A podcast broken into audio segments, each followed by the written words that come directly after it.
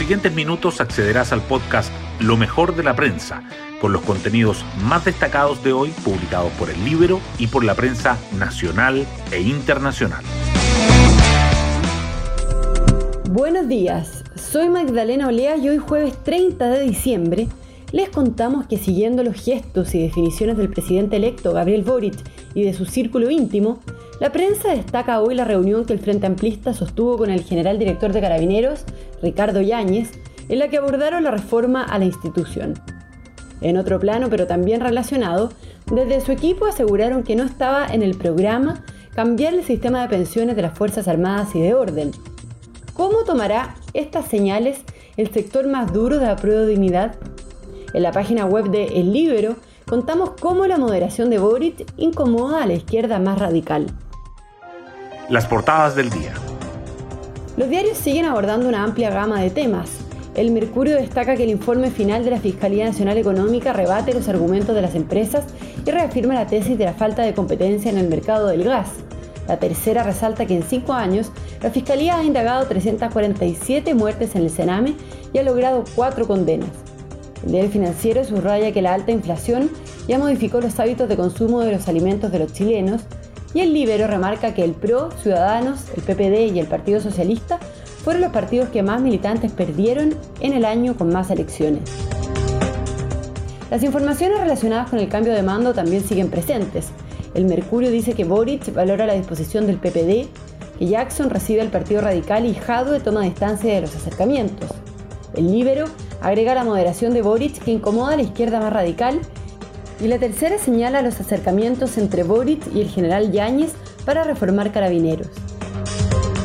La pandemia de COVID-19 igualmente se mantiene en las portadas. El Mercurio destaca que Salud pide postergar los viajes a Estados Unidos y a otros países con alta circulación de la cepa de Omicron y que la Organización Mundial de la Salud advierte de un tsunami de casos luego de registrarse un récord mundial de contagios. La tercera se pregunta si Omicron será la última variante que nos preocupará. El Mercurio y la tercera también coinciden en resaltar que la iniciativa popular que busca reconocer el derecho al aborto libre es la primera en lograr las 15.000 firmas necesarias para ser discutida en la Convención Constitucional. Y además, el Mercurio informa que un choque en Peumo deja nueve personas fallecidas y la tercera que una tormenta en el norte de California, en Estados Unidos, deja más de 5 metros de nieve. Temas del Libero. La periodista de El Libero Daniela Vaz nos cuenta sobre la estampida de militantes en el año más electoral. En 14 meses el país ha vivido siete elecciones, donde no solo los candidatos han sido los protagonistas, sino sus partidos políticos. ¿Cuál es el balance de ellos en cuanto a sus adherentes tras el año con más elecciones? De los 26 partidos políticos constituidos legalmente en Chile, solo cuatro aumentaron su cantidad de militantes entre mayo y noviembre de este año. Ellos son Unión Patriótica, el Partido Republicano, el Partido de la Gente y el Nacional Ciudadano. Los 22 restantes perdieron a más de 47.000 adherentes durante este año. El que más bajas tuvo fue el Partido Progresista de Meo, Ciudadanos, el Partido por la Democracia y el Socialista.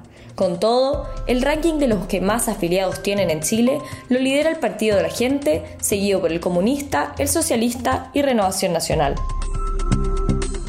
Pueden encontrar esta nota en www.ellibero.cl.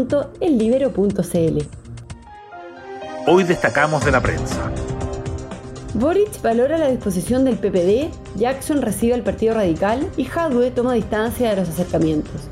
En medio de los esfuerzos para ampliar la coalición, el presidente electo Gabriel Boric destacó la conversación que tuvo con la timonel del PPD Natalia Pergentili, mientras que su coordinador político Giorgio Jackson resaltó que no hay vetos hacia ningún partido.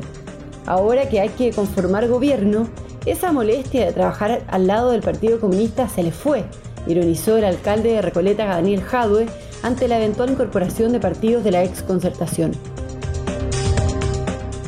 Ya son dos las conversaciones que han tenido el presidente electo y el general director de Carabineros.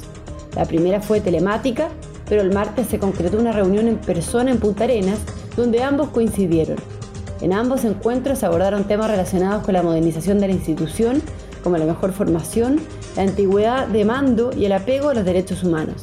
Además, el jefe policial expuso las dudas que había entre los funcionarios sobre las pensiones. La Fiscalía Nacional Económica reafirma la falta de competencia en el mercado del gas. El informe definitivo de la Fiscalía Nacional Económica desestima los cuestionamientos de las empresas al documento preliminar y confirma la recomendación de implementar reformas para aumentar la competencia y bajar los precios.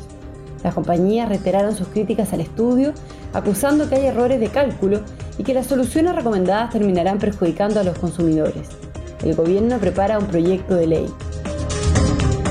De las 347 investigaciones que la Fiscalía Regional de los Lagos abrió por las muertes de menores por el caso Sename entre 2005 y 2016, 25 están vigentes, aunque con decisión de término, sin imputado conocido. Las otras 322 están terminadas con cuatro condenas a cinco personas. Tres exfuncionarios ya cumplieron sus penas y otras dos, responsables de la muerte de Lisette Villa, esperan su sentencia tras ser declaradas culpables por apremios ilegítimos. Vamos con el postre del día. The Crown, El Señor de los Anillos y Euforia, la sobredosis de series que trae el 2022. Las plataformas desplegarán artillería pesada con el regreso de títulos como Stranger Things, Atlanta y The Marvelous Mr. Maisel, además del debut de la millonaria adaptación del mundo de Tolkien. Bueno, yo me despido, espero que tengan un muy buen día jueves y nos volvemos a encontrar mañana en un nuevo podcast, Lo mejor de la prensa.